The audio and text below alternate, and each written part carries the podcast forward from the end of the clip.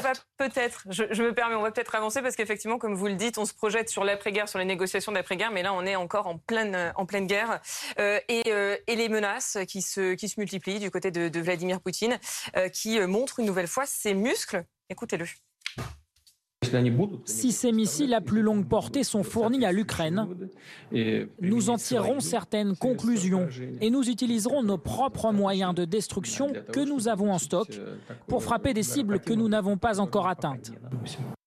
Jean de Glignasti, euh, euh, ces propos sont tenus, euh, on le précise, à la télévision russe. Est-ce qu'on est davantage dans de la, propagande vis-à-vis du, public russe ou est-ce qu'il y a effectivement une, une, menace réelle à prendre, à prendre au sérieux? C'est souvent la question qu'on se pose de toute manière à chaque Les deux sont étroitement liés. Mhm. la communication russe, elle est essentiellement dédiée à l'opinion interne. Hein. Euh, Poutine se fout complètement euh, de l'opinion des Occidentaux qu'il considère de toute façon hostile a priori. Donc c'est pas à nous qu'il s'adresse. Il s'adresse à ses propres concitoyens. Et il dit à ses concitoyens, je vous défendrai. Et si on nous attaque au-delà des frontières, euh, vous allez voir ce que vous allez voir et on saura se venger et empêcher que ça se reproduise. C'est un discours interne. Bon, c'est assez logique dans les circonstances actuelles qu'il le prononce. Alain Frachot, vous dites euh, justement dans, votre recueil, dans le recueil de vos chroniques, vous dites en général les dictateurs font et croient ce qu'ils disent. Il faut donc toujours les, prendre au mot. Il faut jamais prendre à la légère ce que dit euh, Vladimir Poutine. Oui, j'aurais une toute petite nuance euh, avec vous là-dessus. c'est peut-être à destination intérieure, mais il faut lire les textes quand même. Il faut lire le texte que Vladimir Poutine écrit. Je pense qu'il l'écrit lui-même. Euh, sur, les relations entre les Russes et les Ukrainiens en juillet 1971. Si vous lisez ce texte, vous n'êtes pas surpris par la guerre, parce que c'est un texte qui quasiment annonce la guerre. Alors peut-être que ce texte est à, des fins intérieures, mais nous, occidentaux, on a intérêt à lire les textes. Mm-hmm.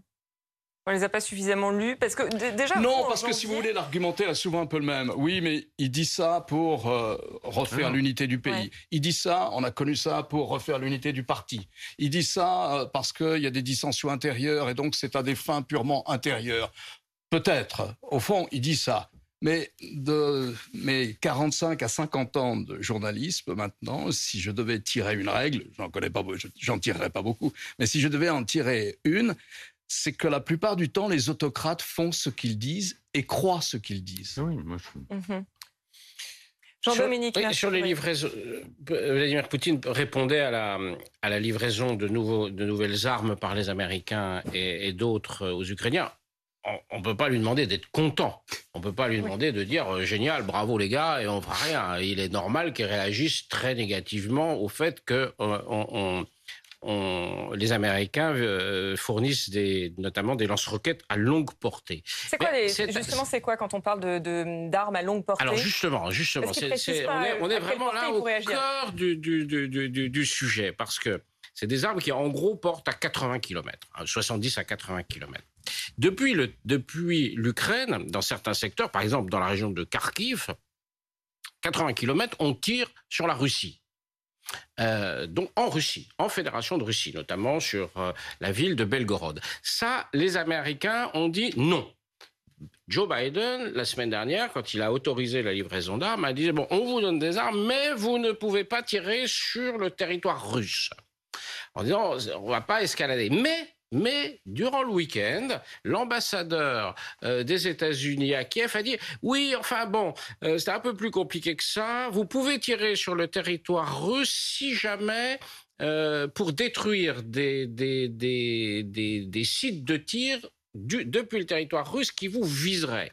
Donc il a déjà la donne a changé. Donc on est là dans quelque chose dans une zone grise. Mmh. Est-ce que les Ukrainiens peuvent ou pas avec l'autorisation des Américains, tirer depuis l'Ukraine sur le territoire de la Russie. On croyait avoir compris que non. Il s'avère que c'est peut-être un peu plus compliqué. Donc, ça voudrait dire quoi? Ça voudrait dire que euh, si les Russes, si les Ukrainiens peuvent tirer sur la Russie Euh, les Russes ne se privaient évidemment pas de tirer sur l'Ukraine, mais est-ce que ça ne pourrait pas autoriser les Ukrainiens, les Russes à dire nous allons peut-être tirer sur une base logistique en Pologne ou ailleurs?